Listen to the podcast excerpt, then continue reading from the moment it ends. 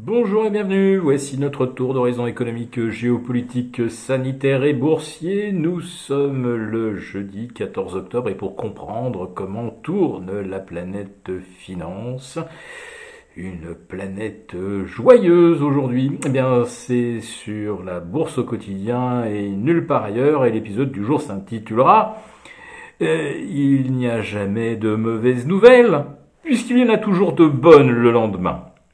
Oui, ce titre euh, est un clin d'œil à celui de la veille, où je me pose la question, qu'est-ce qui rentre encore dans la catégorie des mauvaises nouvelles?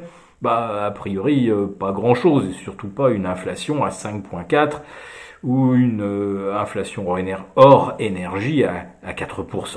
Et pourquoi n'était-ce pas une mauvaise nouvelle? Bah, Tout simplement parce que le lendemain, il y en a toujours de bonnes. Et là, on découvre que les prix à la production se sont très assagi au, mois de septembre avec euh, plus 0,5%. Bon, ça reste quand même une inflation forte, mais on attendait 0,6. Mais, mais, mais, mais, divine surprise, or énergie, euh, le PPI, l'indice des prix à la production, n'a augmenté que de 0,2 au lieu de plus 0,5. Alors euh, immédiatement, je me suis euh, précipité sur mon tableau euh, T-bond américain, toute échéance confondue, de 3, 5, 10 ans. Et là, ma grande surprise, ben ça bouge pas. Alors qu'hier, après les chiffres de l'inflation, très forts, supérieurs aux attentes, les taux longs américains s'étaient détendus de 4, voire 5 points. Je vous avoue que j'avais ouvert des yeux grands comme des soucoupes, et c'est pourquoi euh, j'avais intitulé euh, ma chronique quotidienne euh, Existe-t-il encore de mauvaises nouvelles? Donc, franchement, quand vous voyez ce genre de scénario, vous vous demandez s'il n'y en a pas qui travaillent avec les chiffres du lendemain. La fête de son côté a publié ses minutes, euh, le compte rendu de, son, euh, de sa précédente réunion de politique euh, monétaire. Alors, confirmation, il y aura bien un tapering, probablement dès mi-novembre, dès sa prochaine réunion. Mais aux surprises, les membres de la Fed ne sont pas d'accord sur le caractère durable et inquiétant de l'inflation. Tiens, ben justement, on y revient. Alors, Comment est-ce que euh, les membres de la Fed qui parient sur une inflation euh, transitoire peuvent-ils justifier leur anticipation euh, d'une contraction de l'inflation dans les prochains mois? Ben, Il semblerait tout simplement que ça soit une sorte de prophétie auto-réalisatrice en fait, si on commence à faire du tapering, il y aura moins de liquidité en circulation, donc euh, peut-être moins de croissance, et du coup, les prix devraient s'assagir. Ouais, mais est-ce que ça, on peut considérer que c'est vraiment une bonne nouvelle pour les marchés? Bon, on verra bien. Euh, ce jeudi, c'est aussi une séance un petit peu particulière, puisque nous sommes à la veille des trois sorcières. Eh oui, elles sont proches euh, du début du mois. Hein, euh, demain, c'est le 15. Et oui, parce que le premier vendredi du mois, ce fut le premier, et donc nous sommes le troisième.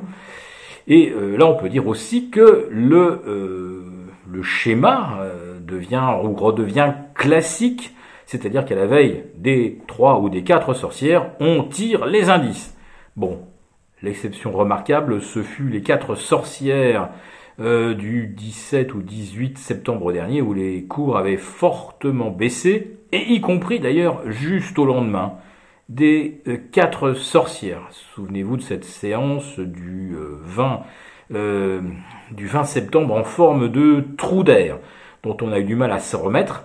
Eh bien, figurez-vous que ça y est, à Paris, grâce à une hausse de 1,10% aujourd'hui, on est revenu au-dessus des 6650. On a effacé tout le terrain perdu depuis le 20 septembre dernier. Et le CAC 40 à 6666, eh bien, il revient aussi sur son zénith du 16 juin dernier précisément.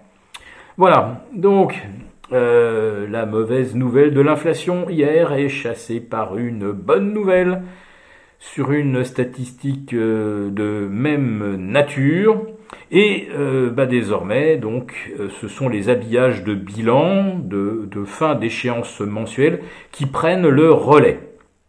Et si le CAC 40 se retrouve aujourd'hui à 6666, euh, peut-être que ce sera simplement euh, une sorte de, petit euh, feu d'artifice, une petite bouffée d'euphorie.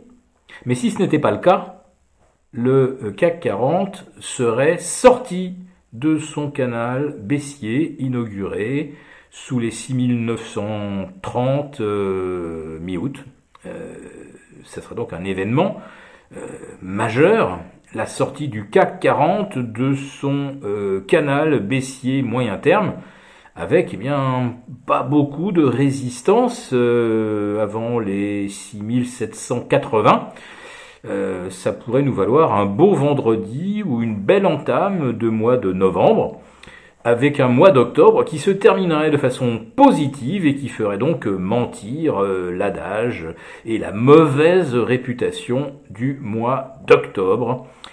Mais voilà, euh, on avait commencé avec des mauvaises nouvelles euh, et voilà que les bonnes arrivent. Et je ne vous parle même pas des résultats des valeurs bancaires.